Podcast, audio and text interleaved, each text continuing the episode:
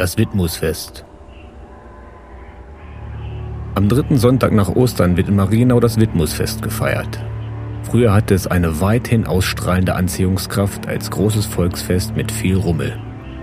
Heute hat man sich auf seine Wurzeln zurückbesonnen und feiert Widmus als Pilgerereignis, zu dem ein Umzug, wie zu Zeiten der alten Wallfahrt durch den Ort stattfindet, mit Männern aus dem Ort im Mönchsgewand. Der Weg führt entlang an neu geschaffenen Bildwerken als Stationen, ähnlich wie bei Kreuzwegen.